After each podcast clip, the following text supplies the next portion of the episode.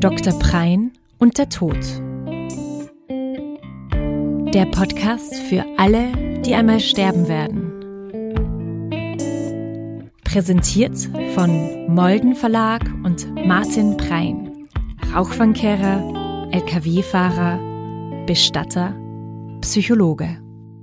Liebe Hörerinnen, liebe Hörer, ich freue mich, dass Sie wieder mit dabei sind und ein Stück mit eintauchen in eine etwas andere Auseinandersetzung mit dem Tod.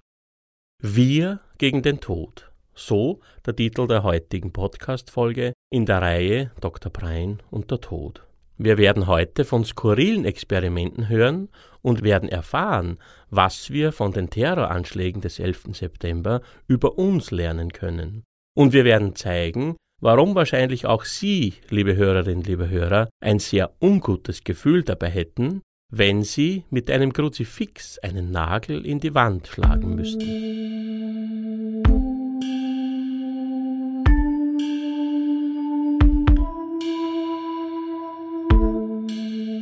In den letzten Podcast-Folgen haben wir gehört, dass uns die Evolution es eingebrockt hat, dass unsere Intelligenz so weit gediehen ist, dass wir uns unserer selbst bewusst wurden und dass wir uns unserem Tod bewusst wurden. Und wir haben gezeigt, was wir alles aufrichten, um uns gegen dieses Wissen und diese Todesangst zu schützen. Wir erfinden uns eine Seele, wir erfinden uns das Übernatürliche oder einen Gott, in welchem wir nach unserem Tode aufgehen. Ein zweites Bollwerk, welches wir aufrichten, um mit dem Faktum unserer Endlichkeit fertig zu werden, ist sozusagen die symbolische Unsterblichkeit, kulturelle Weltbilder und Glaubenssysteme, die wir mit anderen teilen. Es ist für uns zentral, dass wir in einer Kultur leben, in einer Gesellschaft leben, wo wir mit anderen diese Werte, diese Ordnungen teilen. Diese Werte und Ordnungen geben uns Orientierung, geben uns einen Sinn und helfen uns sozusagen auch uns selbst als Teil dieser Kultur und dieser Gesellschaft als etwas Besonderes zu erfahren. All dies bewahrt uns irgendwie vor diesem Gefühl, dass wir nichts weiter sind als ziellose Tiere, die irgendwann nicht mehr existieren werden. Wir haben alle gespürt vor einem guten Jahr im März 2020, was es bedeuten könnte, wenn diese kulturelle gesellschaftliche Ordnung vor dem Zusammenbruch stünde, wenn Systeme oder Institutionen, die uns sonst stabilisieren oder die Ordnung gestalten, nicht mehr funktionieren würden, wenn die Justiz, die Polizei, die Politik, die Krankenhäuser, wenn das alles zum Stillstand kommt, dann können wir spüren, wie auch in uns existenzielle Ängste frei werden würden, Todesängste frei werden würden. Und was meinst du genau mit symbolischer Unsterblichkeit? Unter symbolischer Unsterblichkeit können wir verstehen, dass wir einerseits das Gefühl haben, dass wir Teil von etwas Größerem sind, von etwas Ganzen, von unserer eben Kultur, unserer Gesellschaft, die fortdauern wird. Aber symbolische Unsterblichkeit erleben wir auch in viel kleineren Dimensionen in unserem Leben. Zum Beispiel, dass wir in unseren Kindern, in den Nachwuchs weiterleben, dass das Haus, das ich gebaut habe, den Bauernhof, den ich bewirtschaftet habe, dann meine Nachfahren erben und weiter betreiben, dass ich ein Buch schreibe, das es nach dem Tod hinaus von mir noch gibt. All das ist symbolische Unsterblichkeit. Oder wir haben das Gefühl, in dem halt irgendwo ein Grabstein steht, auf dem mein Name steht, so lebe ich irgendwie weiter. Ganz besonders wichtig ist die symbolische Unsterblichkeit dahingehend gemeint, dass wir in den Gedanken oder im Gefühl oder im Herzen, wie man so schön sagt, unserer Nachkommen weiter existieren. Auf den meisten Partezetteln steht irgendwie drauf, so dieser Spruch oder dieser Satz, in Gedanken wirst du ewig in uns weiterleben. Wir wissen, wenn wir tot sein werden, dann werden auch wir in den Gedanken und Herzen unserer Nachkommen weiterleben, so wie jetzt unsere Vorfahren, die verstorben sind, meine Oma, meine Mutter äh, und mein Vater im Gedanken oder im Herzen in mir weiterlebt. Und es ist uns eben wichtig, dass wir Teil einer geordneten, einer für uns gut funktionierenden Kultur sind. Wir sind dann auch oft stolz darauf, äh, Teil dieser Kultur zu sein. Wir sind oft stolz auf unser Land, auf unsere Heimat. Wir sind mir, sagen die Bayern, oder die Tiroler, bist der Tiroler, bist der Mensch, sagen die. Ja, es hat schon eine tiefere Bedeutung, das zu sagen. Ja, das sind wir, die anderen sind nicht wir. All das stabilisiert ein Stück weit unseren Selbstwert beziehungsweise stabilisiert uns ein Stück weit gegen die in uns schlummernden Ängste durchaus, die sonst freibrechen würden, die uns vor dieser Todesangst, von der wir ausgehen, schon in den ganzen letzten Folgen des Podcastes, die in uns schlummert, die von einem dicken Mantel umhüllt ist und so nicht spürbar wird und wir vieles aufrichten, wie wir gehört haben, und eben auch das, diese kulturellen Ordnungen, Werte, Symbole, wie wir später noch hören würden, bedienen und stabilisieren das.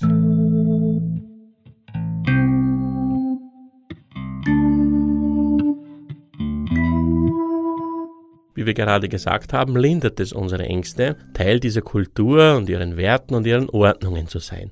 Und wir können dann auch in dieser Kultur nicht nur teilhaben, sondern auch in ihr aufgehen, in etwas Höherem aufgehen, in der Nation, im Vaterland oder vielleicht sogar für das Vaterland in den Krieg ziehen, im heiligen Krieg sein Leben opfern und all dergleichen mehr. Darum verehren wir auch seit jeher das Heldentum. Ne, eine Kehrseite der Todesangst ist auch das Heldentum, der Heroismus, der Held, der, der sich aufopfert für sein Vaterland, für seine Gesellschaft, für seine Kultur, für die Familie.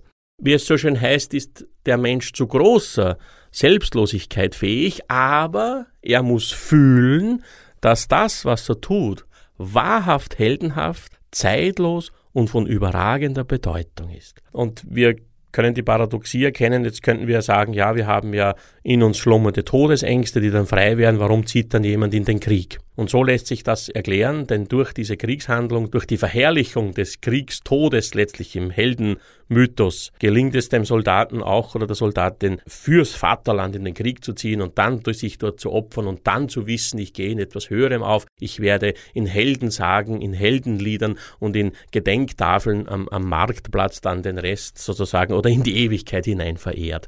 Den, der den Mut hat, dem Tode ins Auge zu sehen, den bewundern wir aufs intensivste. Wenn wir Zeugen werden, wie ein Mensch sich tapfer, scheinbar ohne Angst dem Tod stellt, dann proben wir dabei sozusagen auch für uns den größtmöglichen Sieg. Dass es vielleicht auch uns gelingen könnte, diesem Tod gelassen entgegenzutreten, ohne Angst und dass diese Todesangst nicht sein muss. Der Held als Therapeutikum gegen die Kränkung des Todes. Den Helden gebührt von Anbeginn der Zeit in unseren Kulturen ein besonderer Platz in unseren Herzen. Seit jeher wurden die bewundert, die stärker waren, die mutiger waren.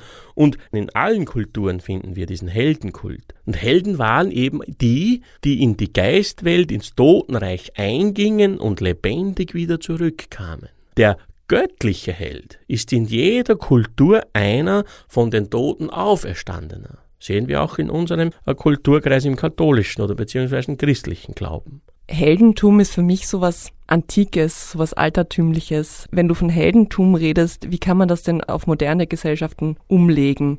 Ich denke, wir finden diese kleinen Heldentümer überall. Ein Haus gebaut, eine Familie gegründet, den Abschluss gemacht zu haben.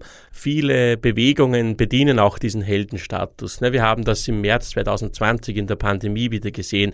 Wir werden später dann jetzt auch noch hören in der Folge von den Kulturheroen, von den Heldinnen und Helden der Kultur, gerade im Bedrohungsfall. Aber auch sonst haben wir gerne sozusagen und leben auch viele Berufsgruppen oder viele Menschen von dieser Aufgeladenheit des Heldenhaften. So sprechen wir ja zum Beispiel mit Einsatzkräften oder mit Pflegekräften.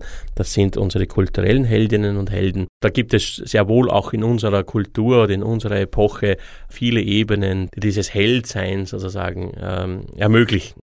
Wir brauchen ja jetzt, um Heldinnen oder Helden zu sein, keine Heldentat im äußeren Sinne zu vollbringen. Wir können auch auf geistiger, sozusagen äh, rationaler Ebene zum Held oder zur Heldin werden. Zum Beispiel in der Philosophie, also durch philosophische Klimmzüge sozusagen den Tod intellektuell besiegen und ihm beikommen und ihm so den Stachel der Bedrohung zu ziehen.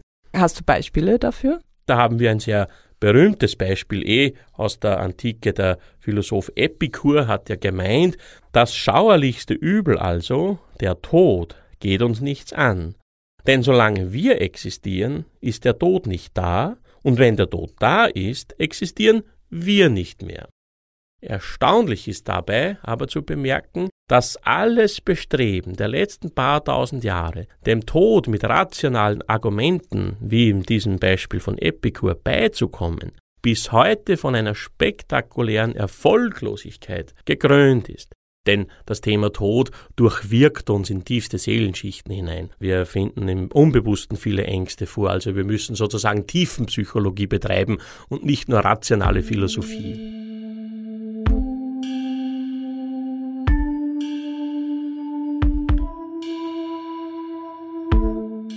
Wir haben also gehört, unsere kulturellen Ordnungen, Traditionen und letztlich auch unsere Heldinnengeschichten und Heldinnenmythen geben uns eben Halt und puffern unsere Angst gegen den Tod und stiften uns letztlich Sinn. Sinn für unser Leben, für unser Dasein. Wir verteidigen diesen Sinn mit allem, was wir haben, mit rationalen Mitteln, mit philosophischen Klimmzügen, mit religiös-spirituellen Einsichten und nötigenfalls auch mit Waffen.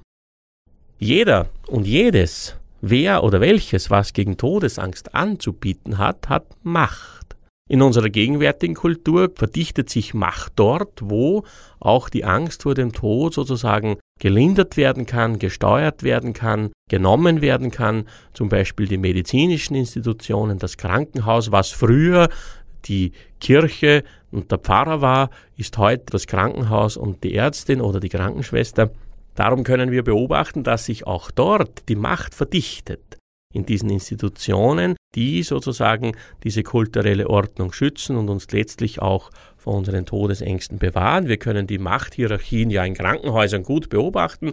Der Oberarzt, der Chefarzt oder in Österreich genannter Primar, dort verdichtet sich sehr viel Macht und diese Institutionen sind auch interessanterweise im Jahr 2021 noch sehr hierarchische äh, Institutionen und auch viel Kapital verdichtet sich dort. Es gibt sozusagen auch viele Ohnmachtsgewinner. Also weil wir ohnmächtig vor diesem Faktum der menschlichen Endlichkeit, der Auslöschung der Existenz stehen, gibt es viele Ohnmachtsgewinne. Wir könnten sagen, die Todesangst treibt uns gegenwärtig auch in die Vorsorgeuntersuchungen, in alle möglichen Lifestyle-, Ernährungs- und Mentaltrainingsprogramme. Hier können wir erkennen, wie zum Beispiel die kapitalistische Weltanschauungsideologie und die unbewusste Todesangst eine innige, für manche Mächte sehr fruchtbringende Ehe eingehen.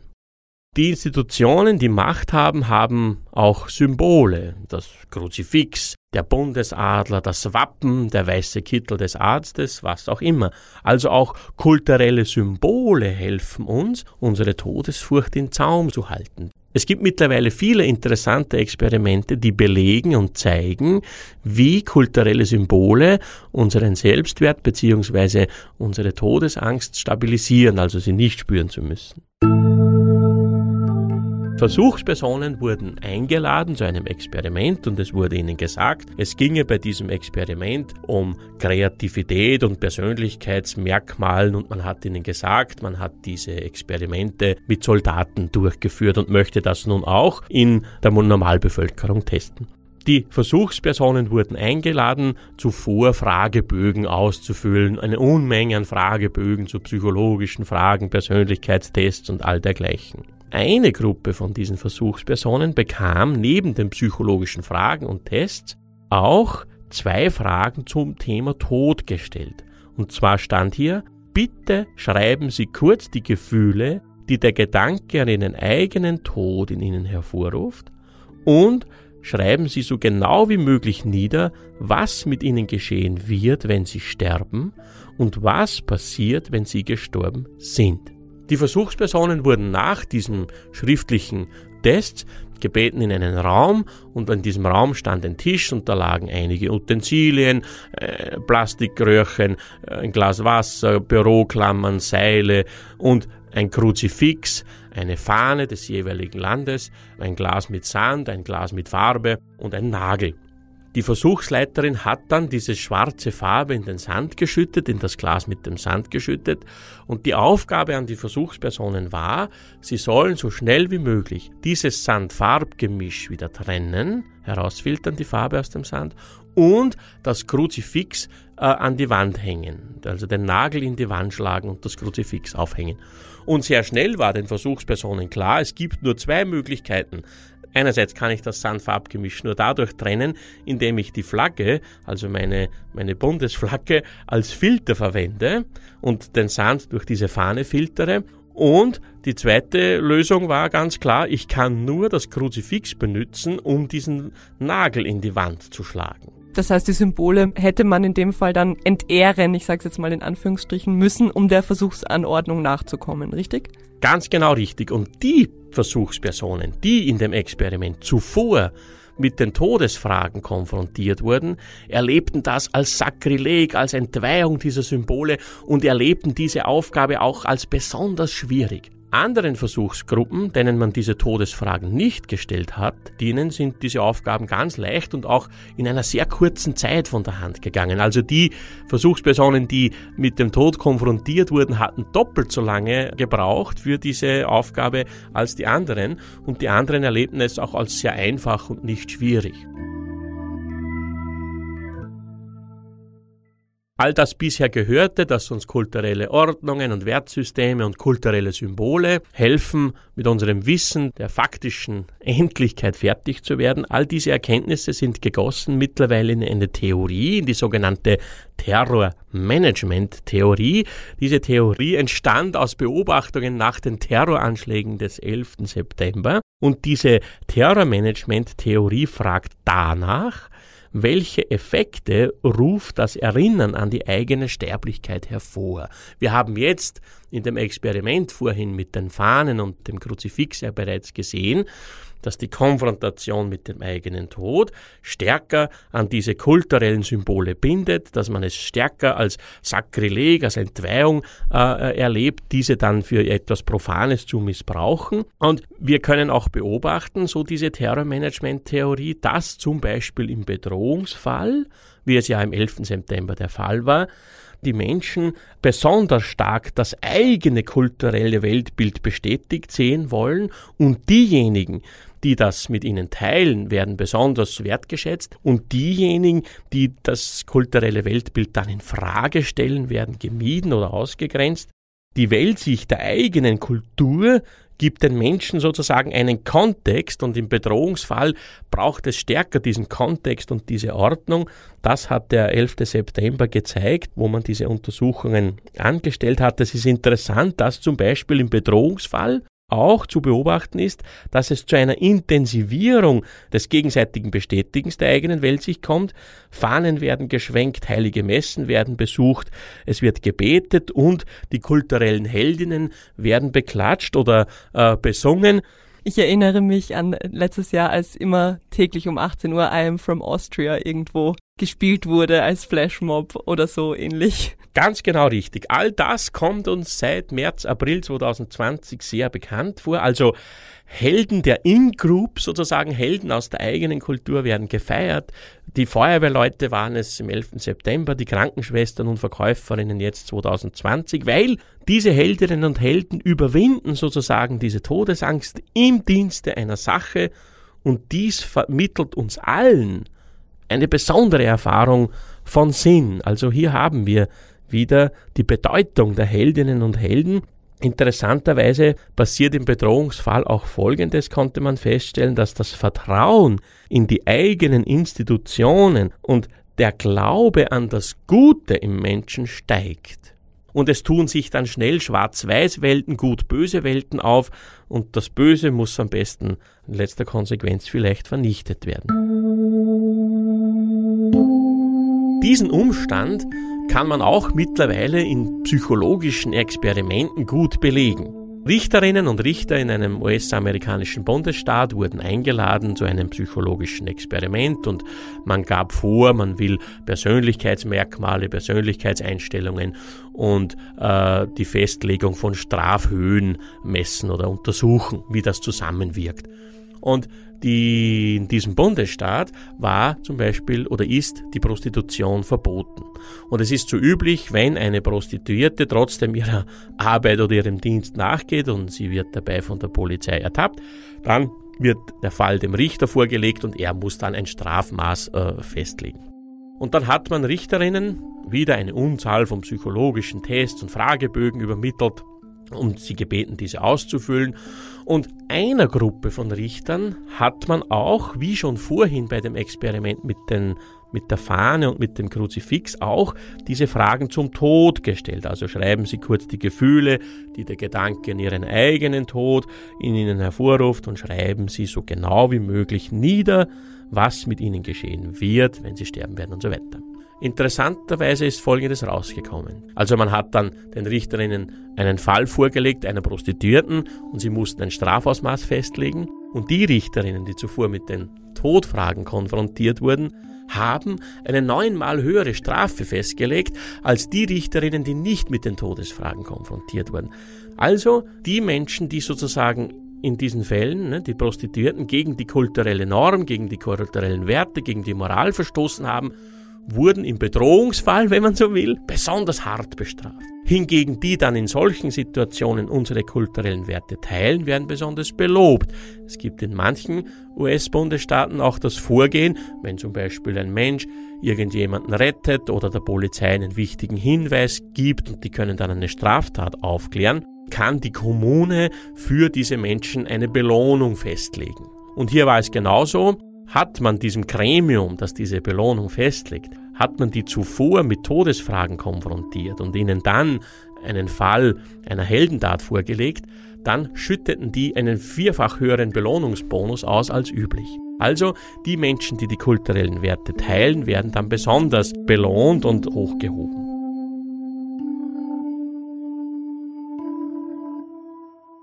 Bisher konnte in über 500 Studien gezeigt werden, wie kulturelle Werte und Ordnungen und kulturelle Weltbilder unsere Angst vor dem Tod, unser Wissen um unsere Auslöschung und die Angst davor abpuffern oder abfedern. Jetzt ist es ja aber so, dass nicht jede Gesellschaft das gleiche kulturelle Weltbild hat. Da kollidiert ja dann manchmal auch was, oder? Und das ist der Grund, warum wir uns mit diesen Dingen beschäftigen sollen oder diese Dinge entdecken sollen. Denn völlig klar, wenn wir unseren Selbstwert und all das, was wir gegen unsere Todesangst brauchen, über unsere kulturellen Wertordnungen und Systeme und dergleichen aufrichten und stabilisieren, bedrohen mich natürlich alle anderen, die kommen und andere Wertsysteme oder Ordnungen oder Glaubenssysteme haben.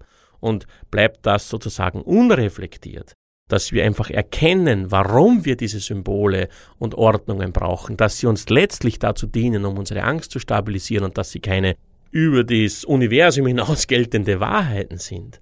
Wenn wir das nicht erkennen, ist das immer ein Konfliktstoff zwischen den Kulturen, zwischen den Gesellschaften. Denn sobald jemand kommt, der es anders sieht als ich, wird natürlich in mir eine Unruhe, eine existenzielle Angst im Unbewussten ein bisschen auftauchen und es kann zu radikalen Gegenmaßnahmen gegen eben vielleicht Fremde führen. Es gibt ein schönes Zitat, mir ist leider der Autor der Quelle nicht bekannt, aber er sagt, es steht für immer fest, dass jeder Anspruch auf Zivilisation aus den Köpfen der Menschen in den Kot getreten wird, sobald der Todesengel in die Trompete stößt.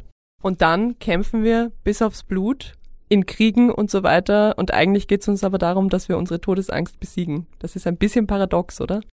Da sprichst du ganz was Richtiges an. Das ist eine irrsinnige Paradoxie. Einerseits schützt uns die Kultur und die Gesellschaft oder stabilisiert unseren Selbstwert und bindet unsere Todesängste. Aber dieselben Gesellschaften schicken auch in den Tod. Und hier sozusagen schließt sich der Kreis zum Beginn dieser Folge denn der Soldat, der in den Krieg geschickt wird, geht als Held in diesen Krieg und er geht dabei in etwas Höheren auf, denn es geht um das Höhere des Ganze in seinem Fortbestand, eben meine Kultur, meine Gesellschaft zu sichern. Und dafür schickt die eigene Gesellschaft auch eigene Gesellschaftsmitglieder durchaus in den Tod, nimmt diese in Kauf. Und es gibt, was diesen dieses Konfliktpotenzial betrifft, das du jetzt angesprochen hast und wir jetzt angeschaut haben, ein wunderschönes Zitat, das ich hier so eins zu eins äh, vorlesen möchte von James Baldwin.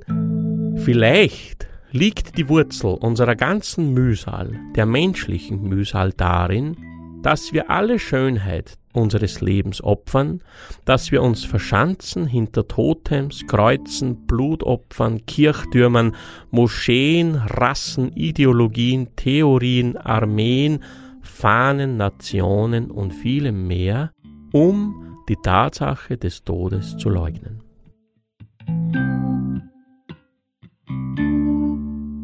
Wir haben jetzt auch in dieser Folge, wie auch in den anderen Podcast-Folgen, sehr vieles analysiert und auch dekonstruiert, zerlegt. Und jetzt könnten Sie sagen, liebe Hörerinnen, liebe Hörer, ja, aber was sind denn die Rezepte dagegen? Ich weiß, es bleiben viele Leerstellen, wenn wir hier dekonstruieren. Wir müssen erkennen, was der Fall ist, was wir tun, um mit unserer Existenz fertig zu werden und wie wir mit diesem Wissen, was wir da tun, dann zusammenleben können. Wir sind alle aufgefordert, diese Situation zu erkennen und zu schauen, wie wollen wir jetzt angesichts dessen, was der Fall ist, zusammenleben. Und da sind wir natürlich alle gefragt. Ich kann darauf natürlich keine gültige Antwort geben, denn es müssen sich vom Atomphysiker bis zur Reinigungskraft alle zusammensetzen und schauen, was machen wir angesichts unserer Situation, in der wir uns befinden als Menschen, in dieser Absurdität unseres Daseins, dass wir wissen, dass wir da sind, dass wir wissen, dass wir ausgelöscht und weg sein werden. Wäre es vielleicht eine Möglichkeit, den individuellen Selbstwert zu stärken, um nicht mehr den kollektiven Selbstwert zu brauchen? Ganz genau. Wir haben ja gesehen, wie viel Macht wir Institutionen, Symbolen, kulturellen Werten und Ordnungen geben, welches Konfliktpotenzial es birgt und dass dies unseren Selbstwert stabilisiert, der offenbar ein bisschen fragil ist. Ein Puffer gegen die Todesangst ist ein stabiler Selbstwert. Es wäre vielleicht gut oder sinnvoll, dass Gesellschaften, Kulturen alles tun und alles daran setzen, dass die Menschen in gesellschaftlichen, kulturellen Klimatas aufwachsen oder leben können, um einen gesunden, stabilen Selbstwert entwickeln zu können. Und was ich hier gerade angesprochen habe, dass wir in den letzten Folgen vieles äh, analysiert und dekonstruiert haben und Sie sich vielleicht am manchen Ende einer Podcast-Folge gefragt haben, ja, aber was sollen wir jetzt angesichts dessen tun? Was will er jetzt sagen, dieser Dr. Brein? All das soll in der nächsten Podcast-Folge Thema werden.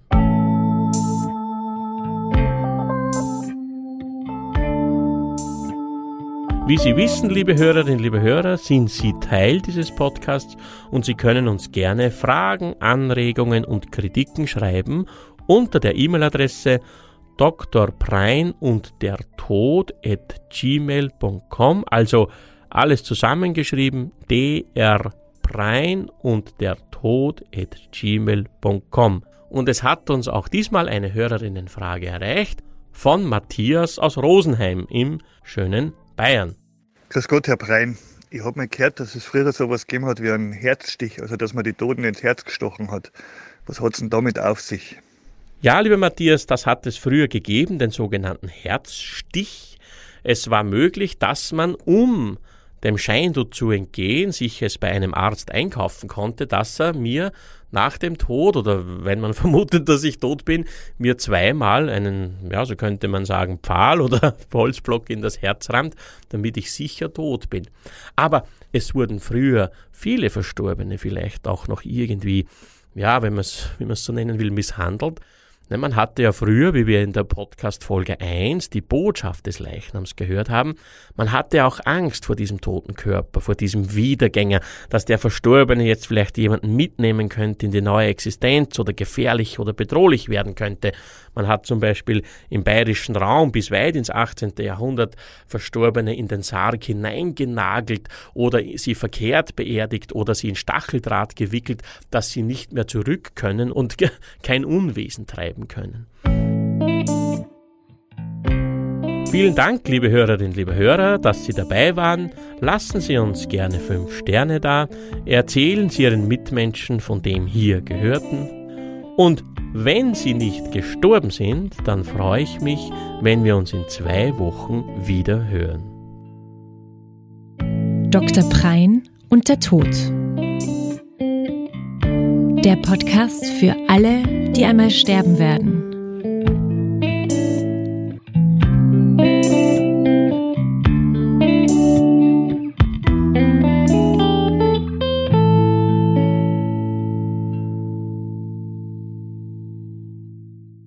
Dieser Podcast wurde präsentiert von Molden Verlag und produziert von Oh, wow.